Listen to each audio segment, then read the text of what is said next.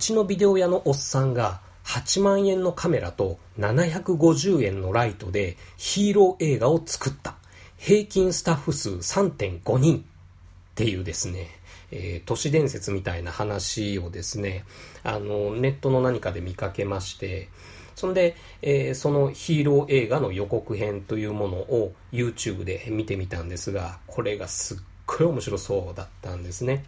で、実際見て、えー、その作品を見てどうだったかっていうお話は本編の方で、えー、していきたいと思うんですが、あまあ、やらしい話ですね。あ、俺いいもの見つけたっていうふうに、えー、思ったんですね。他の映画見の人たちはあんまりこれ知らないだろうと。なので、こんな面白い映画があるよ、こんな面白い映画の作り手がいるよ、知らなかったでしょうっていう、まあそういう俺発信で周りの人に教えてあげたい。なんなら仲間内でプチブームぐらいになったら嬉しいな、みたいな、えー、そういうやつですね。あの、僕の高校時代がバンドブーム真っ只中だったんですが、他のやつがまだ聞いてない。俺が発掘したいいバンドを音楽友達にレコメンドしたい。なんなら俺が育てたバンドだ。くらいのことを言ってみたい。みたいな、えー、そういう感じで、えー、CD 屋に通ってた時のあの気持ちですよね。まあ大人になっても全然変わってないっていう話ですけれども。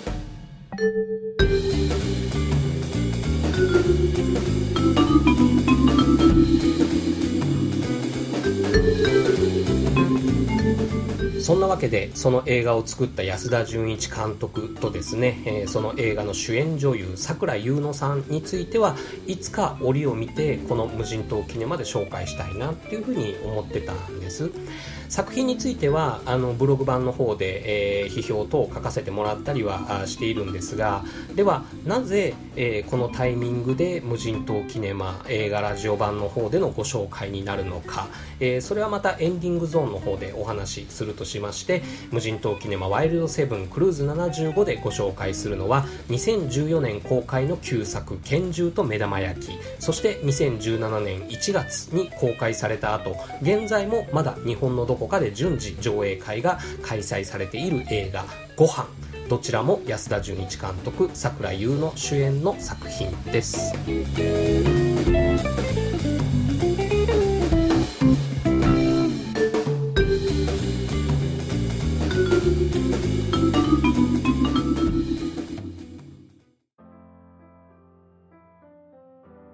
というわけで予告編がめっぽう面白かったという拳銃と目玉焼きのお話からまずしていきますね、えー、主人公は中年の独身男性。職業は新聞配達。趣味はプラモデルというですね、まあ、なんていうかあの一言で言うと冴えないおじさんなんですね。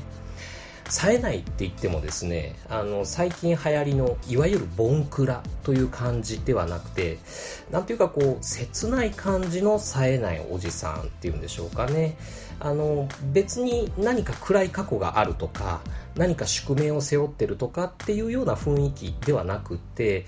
なんか寂しい冴えないおじさんっていう感じ、えー、名前は四郎さんっていうんですけれどもね。その四郎さんいつも行きつけの喫茶店で目玉焼きを注文して食べるのが日課みたいなものになってるんですがその喫茶店のウェイトレスですね、えー、桜優の演じるユキにですね、えー、ほのかな恋心を寄せているわけなんですね。喫茶店のウェイトレスに恋心を寄せるっていうところがまた昭和の匂いがしていいですよね。カフェじゃないんです。純喫茶っていう感じ。はい。あのある日そのユキからあ軽く相談されるんですね。近所にちょっと怪しい人がいるみたいだからあの、まあ、痴漢かもしれない。守ってほしいみたいな。えー、そりゃ寂しい冴えないおじさんとしては本気で何とかしてあげようっていう風になるじゃないですか。まあ、そういう身近なというか小さな動機からこのシロさんはヒーローになる道を進み始めていくわけなんですね。そんな時あのある日親父狩りに遭ってるおじいさんをですねひょんなことから助けるっていうことがありましてでそのおじいさんが町工場の経営者なんですね。でその町工場のおじいさんが後日ですねあの親父狩りをしてきた若者たちに仕返しをしてやろうっていうふうに持ちかけてくるわけなんですね。町工場の技術を生かしてガス銃ガスガンなんかこう作ったりしましてですね。で四郎さんは四郎さんでバイク乗る時のそのヘルメットとかプロテクターをですねそのプラモデル好きの腕を生かしてヒーローコスチュームをこう手作りしていったりしていきます。この辺のプロセスもですねあのヒーローものとして見ていてすごく楽しいですね。はい、でなんだかんだその親父グループをやっつけるんですがでそのことを新聞記事で読んだユキがですね喫茶店で「この人素敵だわ」みたいな風に褒めたりするわけなんです。で、えー、それを聞いた四郎さんますますやってやるぜっていう気持ちになっていきますよね。でも実はこのユキという天使のような憧れの女性にもですね訳ありというか暗い影がありましてで、えー、シリアスなトラブルに巻き込まれていってしまうんですね。そして我らが四郎さんは完全武装で悪党どものアジトに勝ち込みをかける。というあらすじですね。はい。まあ、あのヒーローもののストーリーとしてはベタなお話ではあります。でもそのベタさがですね逆にいい味出してるっていうかその親しみを持てるっていうかまたは懐かしさを感じるというようなそのいずれもいい方向に作用してるっていうようなそういう印象の映画でしたね。あの確かにですね超低予算の自主制作映画なりのですね、まあ、よく言えば手作り感。悪い言い方をするならしょぼさっていうのはあります。でもですねこの映画そのしょぼい現実の中からちょっとだけ前に進む誰かを守るために手作りヒーローになっていくっていう内容の物語なわけなものですからその映画の制作スタイルとですねその映画の題材がもともとぴったり合ってるんですねそういう題材選択もいい味を出してるっていう効果になってるんじゃないかなっていうふうに、えー、思いますね。でもう一つあのこれは僕の好みだけの話なのかもしれませんがその映画が大規模とか小規模とか物語が大規模とか小規模とかっていう、まあ、そういう例えば制作環境とかに関係なくですねこの映画の作り手はヒーローものとしての大事なツボを的確に抑えてるっていうこれ多分一番大事なところじゃないかなっていうふうには思うんですがそれがしっかりできてる作品だなっていうふうに、えー、僕は思っています。はい。あのー、これはもう繰り返しの話になっちゃうんですが、ヒーロー映画というジャンルをですね、えー、近年のマーベルとか DC が高級化していってるっていう流れはあると思うんです。それはそれですごいものが見られるっていう喜びではあるんですけれども。でもなんか僕らが子供の頃に喜んで見てたヒーローものとは違ってきてるなっていう思いもある。そういう流れの中でその選ばれし者が超人的な能力を発揮して世界を救うっていうような大きな話ではなくって例えば皆はこう呼んだ鋼鉄ジーグみたいなですねその身近などうしようもない現実から普通の人間が誰かを守るために勇気を出して英雄的行為を行う。そういう話にですねどうしようもなく胸を打たれてしまうっていうそういう需要も生まれてきてるんじゃないかなっていうふうに思うんですね。なので最近マーベルとかはもうごちそうさまかなっていうような方にはですねっていうかそういう方にこそ、えー、ぜひこの拳銃と目玉焼きレンタルショップなどで見つけてもらってですね試しに見てもらいたいなという一本です。はい、えー、そんな安田純一監督の長編2作目、えー、同じく桜優の主演で、えー、2017年に公開されまして今現在も日本各地のどこかの上映会で、えー、地味にたくさんの人に見られている映画「ご飯という作品の話、えー、続いてしていきます。えー、内容はこんな感じですね。都会の一般企業で派遣 OL をしている主人公の光にですね、えー、故郷の京都で、えー、農業を営んでいる父が亡くなったっていう連絡が入るところから物語が始まっていきます。で、えー、通夜や葬儀を済ませてですねまた都会に戻ろうとするんですがその父親が米作りをしていた田んぼを引き継ぐ人がいない。という問題が発生するんですね。じゃあ土地所有者の方にお詫びをしてですねもう米作りできなくなっちゃったんで、えー、土地はお返しします。ごめんなさいっていう風で、えー、挨拶して回るんですが、まあ、いきなりそんなこと言われてもこっちの土地所有者の方だって困りますよ。なんとか続けてくださいよっていう風に、えー、言われて断られてしまう。じゃあしょうがない。あの知識も経験もない、えまあ普通の女の子の光なんですけれども、まあ、周りの人の助けを借りながら、えー、戸惑いや失敗を乗り越えながら、えー、米作りの喜びとかあと亡き父親との心の絆を知っていってですねで、えー、成長していくっていうお話です。はいえー、これもまあシンプルといえばシンプルベタといえばベタなお話です。で、えー、僕はですね、えー、2017年の3月18日に、えー、名古屋シネマスコーレで初めて鑑賞したんですが、まあ、正直普通っていう感想でした。あの確かにですね、えー、お仕事映画としてあ米作りってこういう感じでやってんだとかあこういう苦労もあるんだなっていう、まあ、そういう発見というか面白さはありましたしで主演のさくら優乃は相変わらず可愛いしで、えー、緑色とか金色とかにこう色を変えるその田園風景の映像もまあ超綺麗ではあったんですけれどもでもその中心となる物語父親と娘のその感動物語としてはですねちょっと情緒的に過ぎるかなっていうような、えー、印象もありましたしでそのセリフとか演出とかもまあ説明方かなっていうような、えー、思いがあったんですね。でその辺につきましてはこの無人島キネマのブログ版の方でもまああの書かせていただいたんですけれどもね。ただこの作品はですね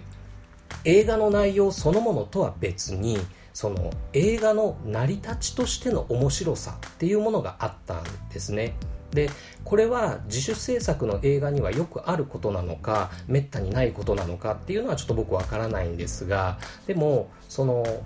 観客の反応とか感想をそのフィードバックしてで再編集とか追加撮影とかを加えてですねその公開後もそのブラッシュアップを継続していくっていうような何て言うんでしょうその映画の中の主人公が成長していく映画っていうのとはまた別の意味で成長する映画だっていうことらしいんですね。えー、じゃあ2017年の3月に見たバージョンからどんな風に変わったのっていう風にまああの見終わった後も気になっちゃったりしてたわけなんです。で、えー、ついに年が明けて2018年の1月にですね、えー、一部エンドロールの編集以外は一応クランクアップしましたよっていうその完成版をですね、えー、上映しますっていう情報を聞きましてですね。で、えー、1月21日、えー、新宿は大久保のアートコートで行われた上映会に僕行ってきました。でそこでですね、えー、2回目の鑑賞をしたんですがこれがね予想外に良かったです。で何が良かったかっていうと観客のリアクションが良かったんですね。あのコミカルな場面ではちゃんとこう笑いがドッと起きてで、えー、感動的な場面ではあちこちからこう鼻をすする音が聞こえてくる。そういう雰囲気の中で見たもんですからあの僕2回目なんでオチ知ってるじゃないですか。でもなんなら1回目の鑑賞の時よりもなんか泣けてきちゃったっていうことがあったんですね。でああそうかとあの映画ってその届くべき人に届くかどうかっていうのが大事なんだなっていうようなことを、えー、思ったりしましたね。あのやっぱり映画は観客に見られて完成するんだなっていうまあ当たり前っちゃ当たり前なことなんですけれどもそれを実感として、えー、感じましたね。はい。でもってその上映終了後のトークショーの時にですね、えー、質疑応答のコーナーがありましてで、えー、僕も手を挙げて、え、質問させてもらったんですが、え、その時に聞いたのはですね、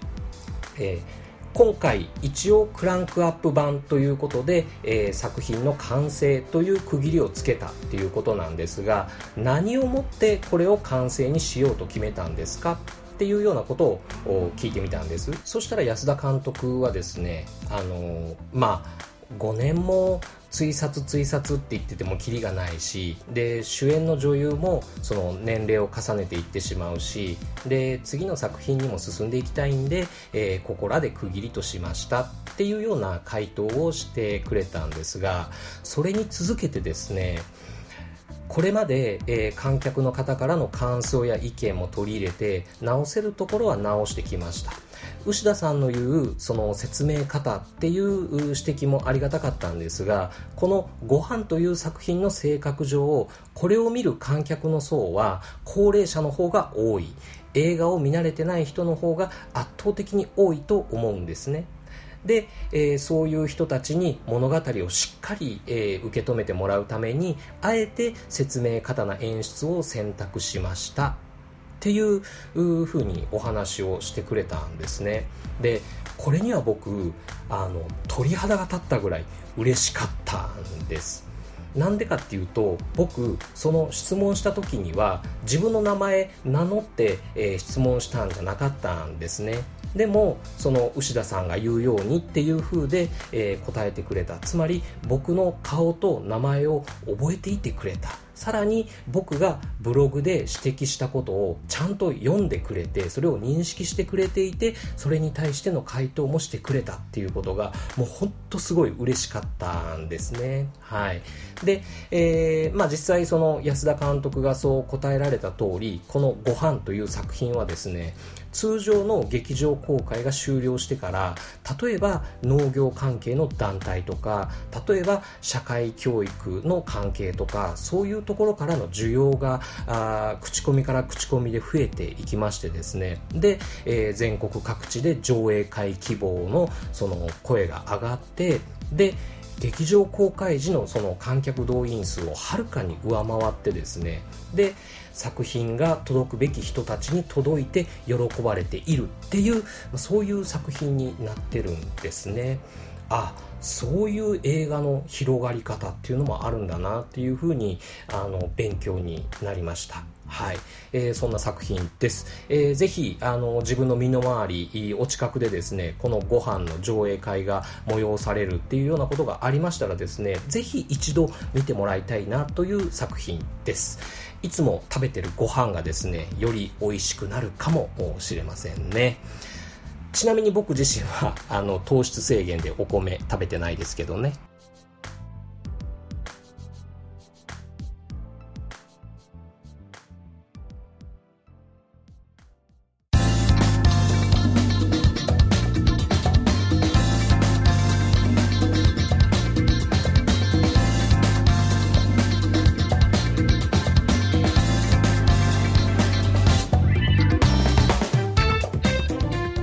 いうわけでエンディングです。そんな感じで、えー、安田純一監督桜優の主演の長編映画2本「えー、拳銃と目玉焼き」そして「ご飯ご紹介してきました。あのこれを聞いてですね初めて知ったっていう方の方が多いと思うんですがぜひですね、えー、興味を持ってもらえたら嬉しいなと思います。で、えー、なぜこのタイミングでのご紹介なのかっていうのをこのエンディングゾーンでお話ししますっていうふうに先ほどお伝えしましたけれどもあの実は去る2018年3月18日にですね、えー、この安田純一監督と桜優乃さんにですね実はそれぞれ、えー、インタビューさせていただくことができましてですね。で、えー、その様子をですね、えー、次回の無人島キネマ新シリーズスーパー8のですね、えクルーズ85そしてクルーズ86の2回に分けて、え配信したいっていうことなんですね。あのお二人ともとても気さくな方でですね、えー、特に安田監督はいろいろお話ししていただいたんですが、まあ、何分僕の方がちょっと緊張してしまいまして、えー、うまく面白いお話が引き出せたのかどうか、まあ、ちょっと心配ではあるんですけれどもね、えー、ぜひ聞いていただきたいなと思います、えー、安田監督へのインタビューと桜優乃さんへのインタビューはですね、えー、同じ日ではあったんですが、えー、場所は別のところで行ったんですね。でその桜井優乃さんのインタビュー場所へですねあの安田監督の運転する車に乗せてもらって移動するっていうことになったんですがその車の中でですねあのオフレコで、えー、話をしたことっていうのがまあ楽しかったんですね。あの拳銃と目玉焼きの話からですねどんなヒーロー映画が作ってみ、えー、どんなヒーロー映画があの好きかとかですね。あとそれから安田監督が、えー、長編映画3作目としてその企画を始めているその新作のアイディアとね、えー、次の作品はねこうこうこういう設定でそうなってああなってこういう展開になるんですよ。面白いでしょ？えー、いいっすね。でも僕はそういう場合はこういう描写があってああなってそうなるっていうような展開が好みですね。うんそれも考えたけどね。僕はああなってこうなるっていう風にした方が伝わりやすいっていう風に思うんだよ。とかみたいな。そういう会話ですよ。もう一映画ファンとしてはその好きな映画の作り手とこんな話ができるなんて夢のようだなっていう風でまあ嬉しかったです。はい。あのもちろんその新作映画、えー、完成はいつ頃になるのか全く未定ということではあるんですが、えー、応援したいなっていうふうに、思いますしその映画が完成するまでの道のりみたいなものをですね、え何らかの形で覗かせてもらえたらいいななんていうふうに、え思ています。はい、えー、というわけで無人島キネマワイルドセブンクルーズ75はこれにて閉館またのご来場をお待ちしてます。